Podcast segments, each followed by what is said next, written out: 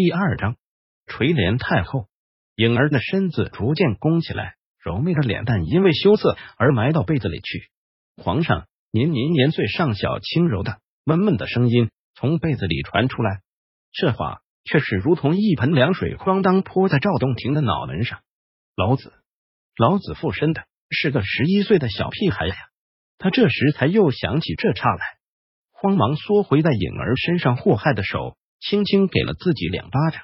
老赵，老赵，你娘的简直是个色中恶魔啊！嗨嗨，刻意的咳嗽两声。赵洞庭竭力装作正经模样，我朕就是看看你有没有服侍朕的心。那什么，你你先在旁边候着吧。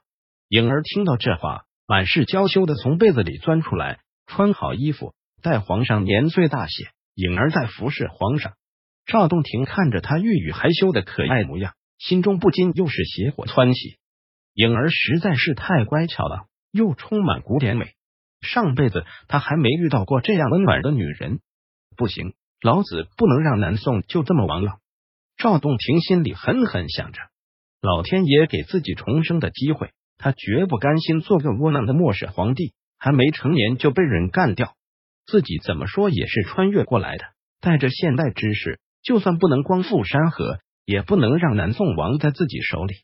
更何况还有颖儿这样娇俏的侍女等着自己采摘。作为穿越之人，赵洞庭还是带着几分优越感的。想到此处，赵洞庭立刻对颖儿说道：“颖儿，宣诸位大臣觐见。上辈子执掌传媒公司十余年，早已让赵洞庭养成雷厉风行的性子。他觉得自己的死有些古怪。事实上赵氏只是感染风寒，怎么可能这样轻易的就瞧瞧了呢？”赵洞庭想要问个清楚。颖儿轻轻点头，走出门去。不多时，门外陆续有人进来，为首的却是位国色天香的风腴美人，正是成熟年华。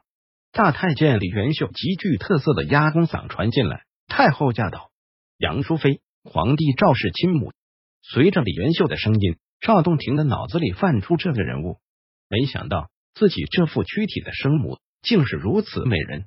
他缓缓从床上坐起，搓了搓脸颊，心道。既然已经穿越过来了，那咱就要有一个做皇帝的样子。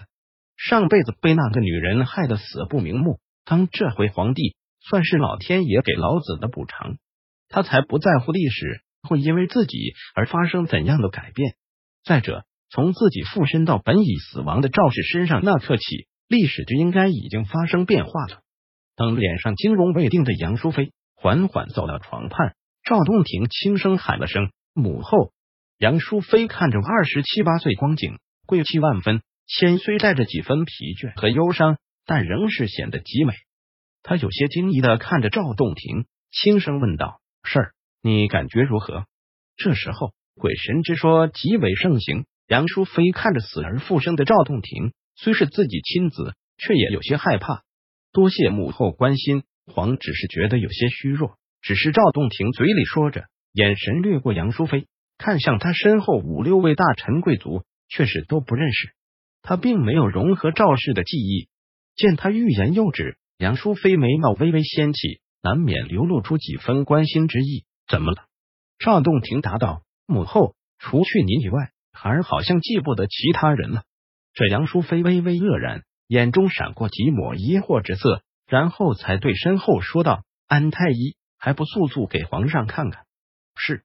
在屋内几位大臣的最末尾，和大太监李元秀并肩而立的一留着山羊胡须的老年男人，匆匆走向床榻。他眉头微锁，脸色显得有几分苍白。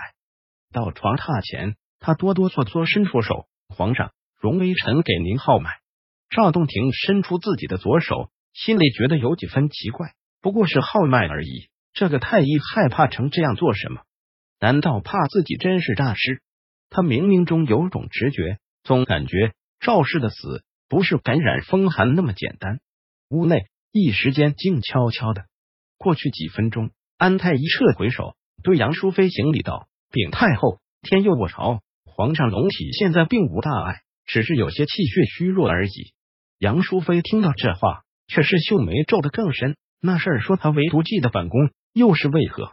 这安太医足足迟疑几秒，才道。可能是风邪入骨导致失忆，但又因为太后在皇上心中最为重要，所以这才唯独仍能记得太后。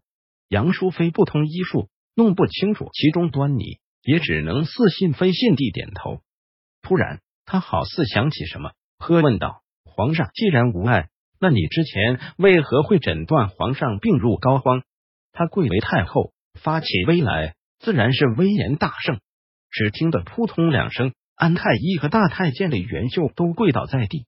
安太医直打摆子：“微臣，微臣入诊，请太后饶命。”李元秀则是啪啪啪的扇自己大耳光子：“老奴糊涂，老奴糊涂！之前可是他喊出皇上驾崩那句话的，现在他心里怕莫是恨死安太医了。”杨淑妃见着自家儿子好好的，却被这两人说是死了，心中本就恼火，此时看他们两也没个像样的解释，更是恼怒，挥挥手道：“拉下去斩了！”安太医和李元秀两人眼泪和鼻涕窜将出来。忙不迭哭喊：“太后饶命！太后饶命啊！”赵洞庭看着杨淑妃动辄杀人，心里不禁也是害怕。他寻思着自己是穿越过来的，杨淑妃当权，自己要是不小心露出什么端倪，被他瞧出什么破绽来，还不得也被他给收拾掉？想到此处，他住不住打了个寒战。不行，我得先掌握些权力才行。赵洞庭忽然伸出手道：“慢着。”虽然只是太医和太监，但总算也聊胜于无。赵洞庭想救下他们的命，好让他们效忠自己。屋内的人都疑惑看向他。杨淑妃问道：“事儿怎么了？”赵洞庭说道：“孩儿觉得安太医和公公可能是日夜照料孩儿，身心疲惫，这才导致误诊，请母后饶过他们性命。”杨淑妃深深看赵洞庭几眼，道：“既然事儿你这样说。”那便饶过这两个奴才吧，但他眼中的疑虑却是更深。死而复生又是义，这本是极为让人怀疑的事。不过赵洞庭音容样貌未变，谁也拿不准他到底是怎么回事。杨淑妃同样也拿不准。安太医、李元秀慌忙叩头拜谢，这事儿便算接过去。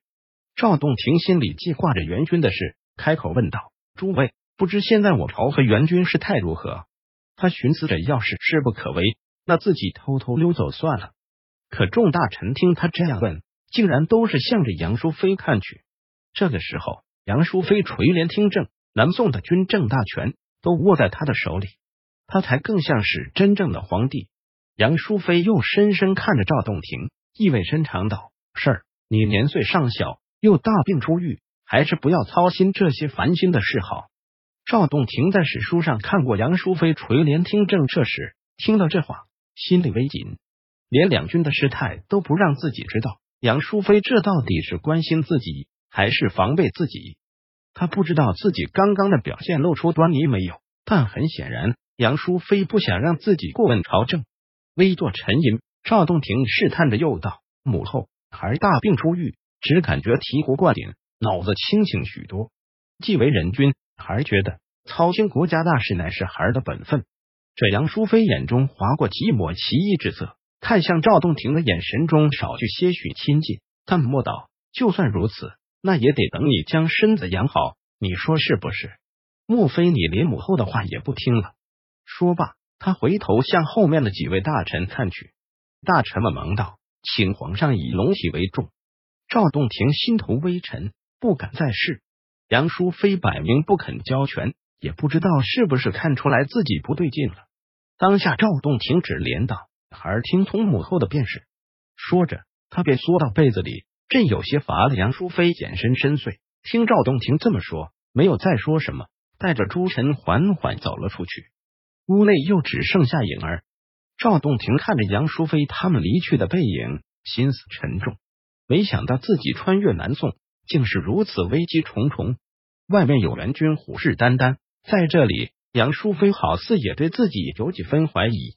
毕竟死而复生这事太过稀奇，是谁都会觉得蹊跷。他心里不禁在想：我怎样才能保护好自己呢？难道刚刚穿越过来就要和这副躯体的生母夺权吗？可要是自己不能当权，就算不被杨淑妃杀，到头也得被援军杀掉。正当赵洞庭思绪万千的时候，旁边的影儿轻轻出声：“皇上，那您先歇息，奴婢告退。赵洞庭回过神来，看着满脸娇柔的颖儿，不禁说道：“颖儿，你能否留下给朕暖暖床？”亲爱的听众朋友们，小说的文字版已经全部都更新完了。由于音频节目更新的比较慢，如果想快速的阅读小说的文字版的全部章节，请阅读一下当前专辑的文字介绍，里面有领取的方法。也可以直接在微信中搜索公众号“巨书文学”，关注后在公众号中回复“八八四”，就可以阅读小说文字版的的全部章节。里面还有更多精彩的原创独家小说，小说文字版的阅读体验特别好，赶快来领取吧！